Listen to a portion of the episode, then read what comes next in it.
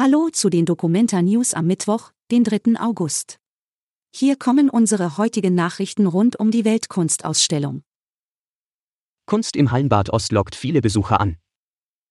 Konkrete Besucherzahlen will die Documenta erst zur Halbzeit der Ausstellung am kommenden Samstag vorlegen.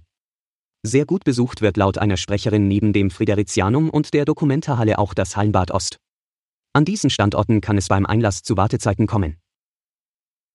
Neue Regelung für Besucher mit Dauerkarte. Besucher, die eine Documenta-Dauerkarte besitzen, wurden nun von einer Neuerung überrascht. Sie mussten jetzt erstmals zu ihrer Dauerkarte einen Ausweis vorzeigen. Hintergrund dafür sind die zunehmend festgestellten Fälle, in denen Menschen versuchen, sich mit den Dauerkarten von anderen Zutritt zu verschaffen. Die Dauerkarten sind aber personengebunden. Politologe und andere Wissenschaftler verteidigen Documenta in offenem Brief. Der langjährige Professor der Kasseler Universität, Werner Ruf, hat mit zwei anderen Wissenschaftlern einen offenen Brief veröffentlicht. Er trägt die Überschrift Ist die Documenta noch zu retten?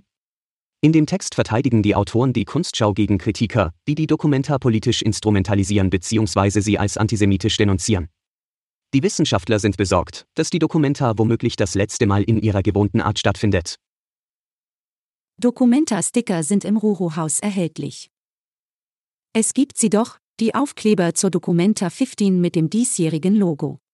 Eine Schauenburger Firma stellt die Sticker in rund und eckig her.